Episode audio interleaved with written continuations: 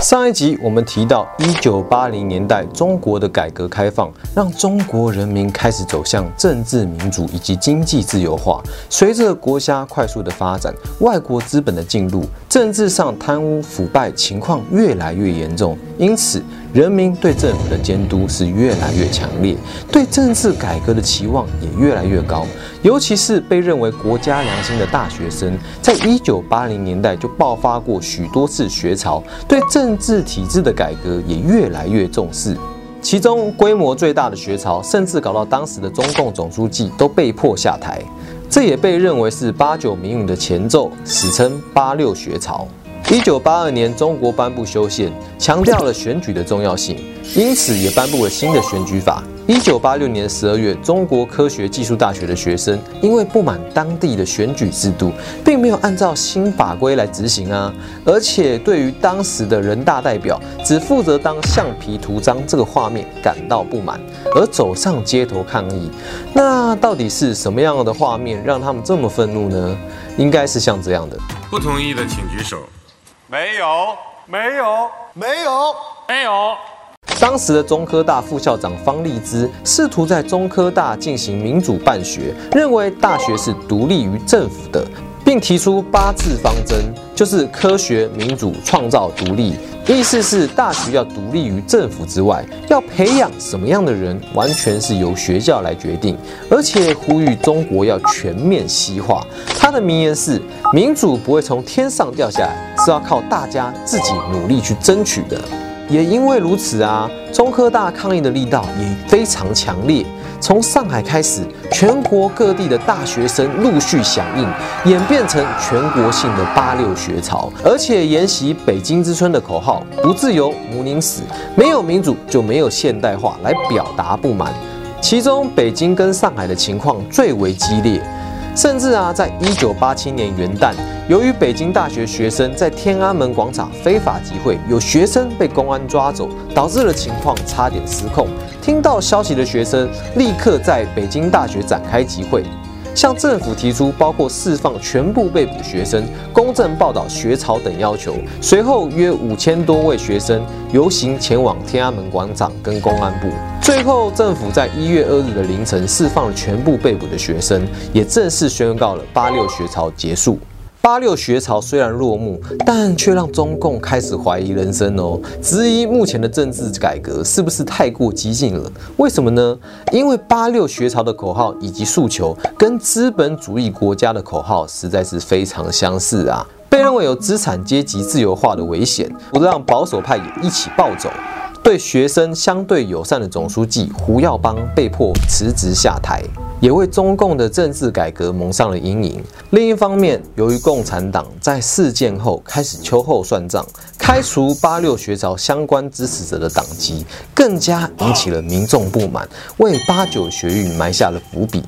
在中国学潮风起云涌的时代，尤其是在八六学潮以后，欧洲共产国家陷入了更大的动荡。一九八五年，共产世界老大哥苏联因为石油价格崩盘，加上中国改革开放的龙井，逼得刚上任的总书记戈巴契夫开始推行开放政策。他们为了要获得欧美国家援助，开始放宽言论审查，平反过去的假冤案。虽然看起来走得比中国政治改革还要快，但却也因为媒体强烈批评政府，导致苏联政府在人民眼中形象大跌，贪污腐败的官僚形象一一现形。一九八八年，苏联军队开始撤出阿富汗，成为共产世界崩盘的最后一根稻草。苏联在盟军面前威信荡然无存。进而让东欧的共产国家内工会以及学生如同骨牌效应一般，接连走上街头游行，要求政治改革。苏东坡一触即发。面对共产世界的动荡不安与政权危机，早已经推行改革开放十年的中国共产党，似乎只有经济改革，没有政治改革，因此开始感到非常大的压力，似乎也为武力镇压学生埋下一颗未爆弹。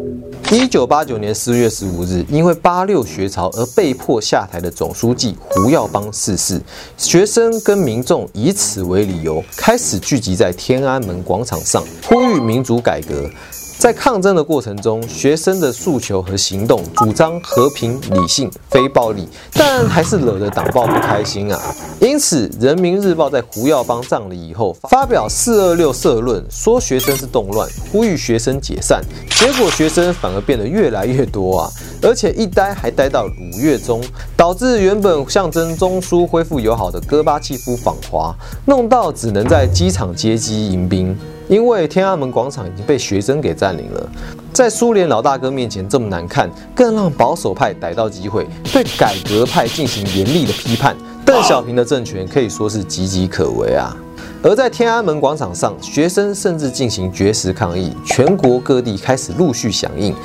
国际媒体也开始关注。五月十八日，国务院总理李鹏在人民大会堂与学生代表会面，并由电视转播，希望能够安抚受到大众关注的绝食行为。在会谈中，学生领袖再次要求中国政府撤销“四二六”社论，并且肯定学生运动为爱国举动。但李鹏则表示，政府主要关切的是因为绝食而送往医院诊治的患者。双方鸡同鸭讲，没有共识，不欢而散。这场会谈的结果也成为压垮中共政府理智线的最后一根稻草。咱们不要纠缠，这也是我们的意见。迅速答复我们的条件，因为广场上同学正在挨饿。如果再不行，再还在这个问题上纠缠的话，那么我们认为政府毫无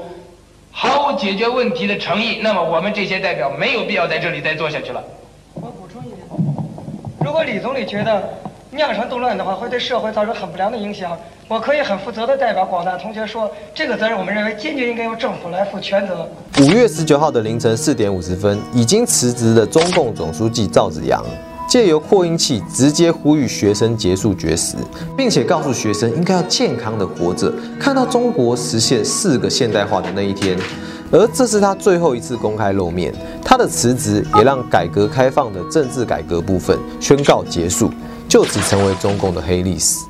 理智线断裂的政府，还有只剩体制外抗争作为筹码的人民，就这样逐步走向血腥的悲剧。五月二十日，北京宣布戒严，中国各地的军队开始聚集北京，而当时的学生呢，不仅不相信政府会开枪，还更加的呼吁海外的华人一同声援。其中啊，刚戒严的台湾相当关注八九民运的发展，在六月三日晚上，甚至超过一万人聚集在中正纪念堂广场。声援天安门广场前的学生，那晚的画面让全世界所有人都震撼不已。枪声大作，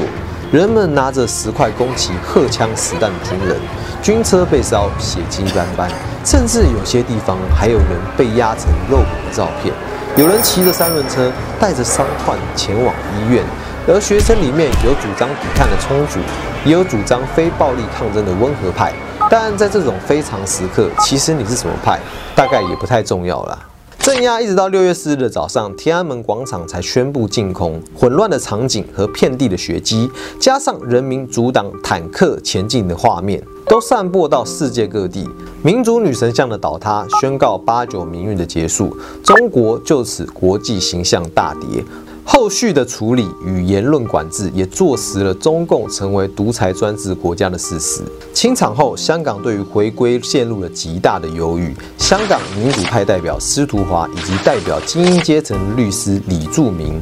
都因此退出了香港基本法起草委员会，宣告民主派与中共正式决裂。六四惨案也使得香港回归蒙上了未知的阴影。